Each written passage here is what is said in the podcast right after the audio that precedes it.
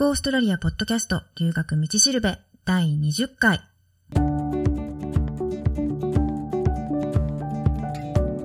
オーストラリアポッドキャストの留学道しるべは、オーストラリアも留学も初めてという人のためのポッドキャストで、留学のこと、英語のこと、現地での生活のこと、それから習慣の違いとか、オーストラリア留学に関するいろんなことについて、パース在住の留学コンサルタント、ふみがお伝えしていきます。今日も前回の続きで、ホームステイを申し込む前に知っておきたいことです。あの、ホームステイの家が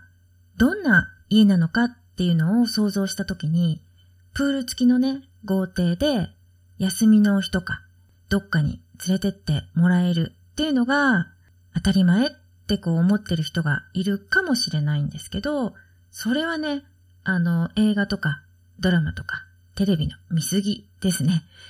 あの、日本でもそうだと思うんですけど、いろんなタイプのね、家があると思います。一軒家っていうのはね、あの、多いと思うんですけど、必ずそれにプールがついてるとは限らないし、広い家もあれば狭い家もあるし、庭がある家もあればない家もある。で、ほんといろいろなんですよね。であとファミリーのね、国籍も必ず王子のファミリーとは限らないですよね。まあその王子が多いんですけど、オーストラリアに移民して住んでるっていうファミリーもいるし、国際結婚してるっていうファミリーもいれば、あの、ホストマザーとか、ホストファザーの親がオーストラリア以外の国の人で、で、ハーフだったり、クォーターだったり、まあ、いろんなね、ファミリーがいますよね。で、休みの日っていうのはファミリーにとっても休日なので、平日ね、お仕事してたら、週末はゆっくりしたいって思うファミリーもいるだろうし、ファミリーに子供がいる場合は、特にね、子供が小さいうちとかっていうのは、週末にスポーツとか、まあ、他、習い事でね、朝早くから参加してたりとか、あるいは親戚とか友達の家に遊びに行ったりとか、そういうことってよくあるんですよね。なので、一緒にどうって誘われることもあるだろうし、そうじゃない場合もあるかもしれない。まあ、そのファミリーが休みの日にね、どういうことをしてるのかっていうのを、まあ、聞いてみたりして、ファミリーのこう生活パターンをね、知っておくっていうのも大事なんじゃないかなって思うんですよね。で、もし自分がどっか行きたいなっていうところがあれば、ファミリーを誘ってみるっていうのもいいと思うし、まあ、それが無理だったらね、自分で行くとか、友達と一緒に行くとか、そういうふうにしてもいいし、こう何かをね、ファミリーにしてもらうっていうのを当たり前に思わない方がいいし、ファミリーにこうべったりっていうんじゃなくて、自分の予定は自分で決めるっていう方がいいと思うんですよね。それから寝る時間。これね、あの一般的にオーストラリアのファミリーが寝る時間って結構早いと思います。まあ、特にね、小さい子供さんがいる場合とか、あるいは定年退職年齢前後ぐらいのファミリーとか、そういう場合は8時とかね、9時とかね、そういう時間に寝るっていうのも全然珍しくないですね。まあでも、寝るのが早い代わりに、早起きっていうのはありますよね。結構もう5時とか6時に起きて、で、散歩とか、ウォーキングに行ったりとか、ジョギングしてたりとか、犬の散歩してるっていう人ってもうたくさんいますよね。なので最初はね、ちょっとびっくりするかもしれないですけど、まあ、ファミリーにもよると思いますけど、大体普通は早寝早起きっていうのが多いので、まあ夜9時以降は静かにしておくっていう方がいいんじゃないかなって思います。それから宿題。これはね、ホストファミリーに宿題を見てもらいたいって思ってる人もいると思うんですけど、例えば、なんかまあ何でもいいんですけど、穴埋めとか作文とかそういう宿題が出てたとしますよね。その宿題を自分がやるときに、まあ家庭教師みたいな感覚で、隣にね、一緒に座ってもらって、で、一緒に問題を見てもらいながら、間違ってるところがあれば、もうそこでね、すぐに教えてほしいって思ってるんじゃないかなって思うんですよね。でも、誰かに見てもらうっていう時は、そういうんじゃなくて、自分でまず問題をね、解いてみる。で、わからないところっていうのがあったら、まず自分でどうなのかなって調べてみる。で、それでもわからないことがあれば、聞いてみる。っていうのが、まあ、普通のやり方じゃないかなって思うんですよ。で、もし、宿題とかね、勉強のこととかでわからないことがあったら、それを聞く相手っていうのは、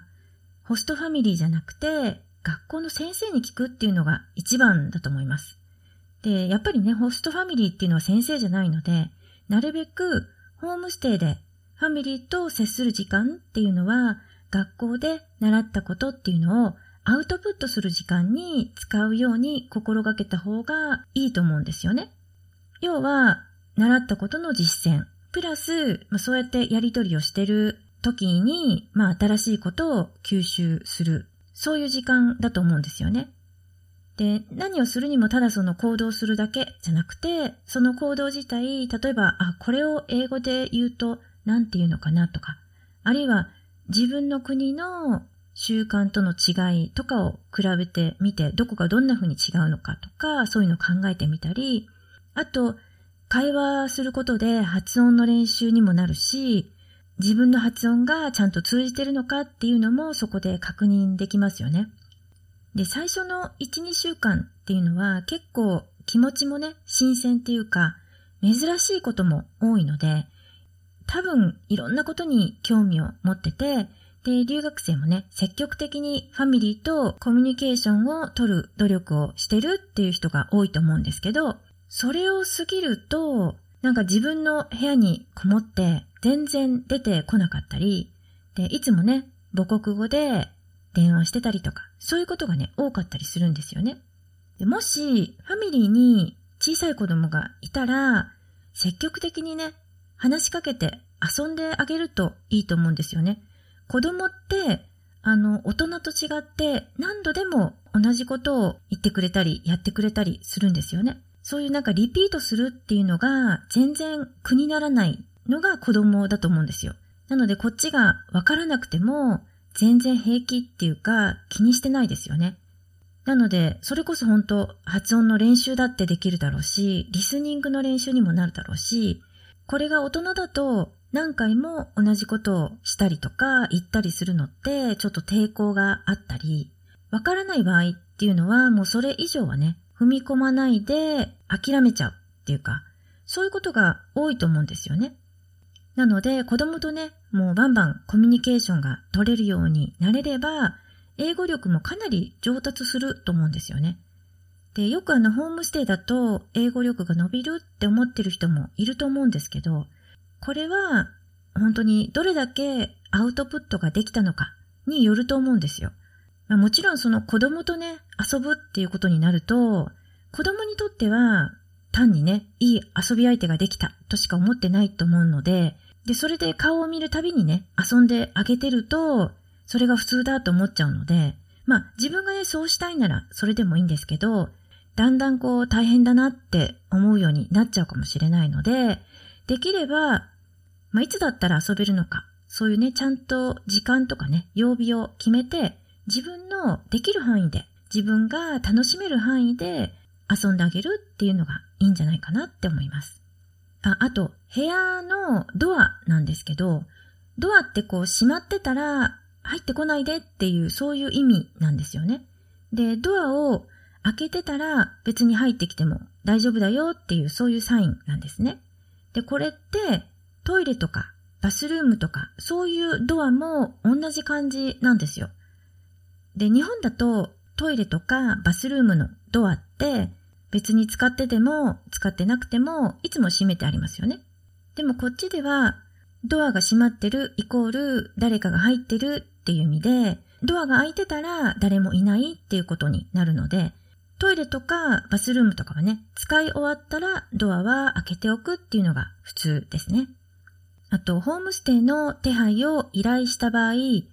ホームステイ先をまあどのくらいでね、見つかるかっていうことなんですけど、ホームステイを始めたい日から数えて2週間未満とかだったりすると、緊急手配っていうことになって、で、元々のね、手配料に加えて緊急手配料が追加になったりするので、まあ、できるだけね、余裕を持って4週間前くらいまでに申し込みしてた方がいいと思います。あと男性の場合は特に受け入れ先のファミリーの数が女性よりもね少ないんですよね。なので男性の場合は早めに手配を申し込んでおいた方がいいと思います。あと日本の夏休みの時期とか団体で短期留学しに来る高校生とかね大学生っていうのが多いんですよね。なのでそういう忙しい時期っていうのはホームステイ先もなかなか空きが少ないとか、見つからないっていうようなこともよくあるので、個人でね、留学してホームステイをするっていう場合は、できるだけそういう時期は外した方がいいですね。それからホームステイに向かない人っていうのがいます。これはね、特に一人暮らしをしてる人っていうのはあんまり向かないと思います。なんでかっていうと、やっぱり一人暮らしだと何でも自由にやってきてると思うので、ファミリーと一緒に生活ってなると、いろいろ制約もね、あるだろうし、まあ、例えば門限とかね、あるいは食事の時間とか、それから家のルールとかね、そういうのがあって、自分の好き勝手にはできないので、そういった意味ではね、一人暮らししてる人には、あんまり向かないと思います。でもそれでもね、ホームステイを体験してみたいっていう場合は、もしかしたら自由が利かないこともあるかもしれないっていうのは覚悟の上で、まあ、最初はね、なるべく短期間で申し込みをした方がいいと思います。1週間とかね、まあ、長くても4週間くらいかな。それで居心地が良ければ滞在を延長してもいいし、そうじゃなければ自分でね、シェアハウスとかを探してもいいし、そうじゃなければホームステイでも部屋だけを借りる、間借りしてキッチンを使わせてもらって自分で自炊したりとか、あと洗濯機とかね、家にある設備を使わせてもらうっていうタイプの滞在もできるんですよね。いわゆるシェアハウス的な感じですかね。まあ数はあんまりないんですけど、料金ももちろん食事がついてない分安いですよね。で、ホームステイで間借りするのにいい点っていうのは、そのファミリーはホームステイの業者にちゃんと登録してるファミリーなので、業者がファミリーの本人確認とか、家の確認とか、あと無犯罪証明のね、確認とかをちゃんとしてるので、全然知らないね、シェアのハウスメイトとかと比べると安心ですよね。あと、ファミリーが住んでる家の場合は、やっぱり治安がね、いい地域っていうのが多いし、家の中も清潔感があるっていうか、ちゃんとこう、生活できる環境にありますよね。これが普通のシェアハウスだと、まあ、家賃がね、安い場合は特に治安が悪い場所が多かったり、あるいは学生だけが住んでるので、家の中のね、掃除を全然しないとか、あとかなり散らかってるとか、汚いとかね、そういうこともね、よく聞くので、まあ、もしね、シェアハウスを考えてるっていう場合は、ホームステイの部屋の曲がりっていうそういうタイプを検討するっていうのもいいんじゃないですかね。で、まあいろいろ言いましたけど、ホームステイを当たりと思うか、外れと思うかっていうのは、自分自身がね、ホストファミリーとか、文化の違いとか、なんかこう習慣の違いをね、理解しようとする前向きなね、姿勢を持ってるのかっていうのと、その相手をね、思いやる気持ちと、それから自分の積極性ですよね。この3つが鍵を握ってるんじゃないかなって思います。なので、ホームステイ滞在がいい体験になるかどうかっていうのは、まあ、自分の気持ち次第っていうか心がけ次第なんじゃないかなって思います。というわけで今日も留学道しるべのポッドキャストを聞いてくださってどうもありがとうございます。もしオーストラリアの留学に関することで何か質問があったり、ポッドキャストの感想とかお便りがあれば、Go オーストラリアポッドキャストのホームページから送ってください。ホームページのアドレスは goaustralia.biz です。ではまた。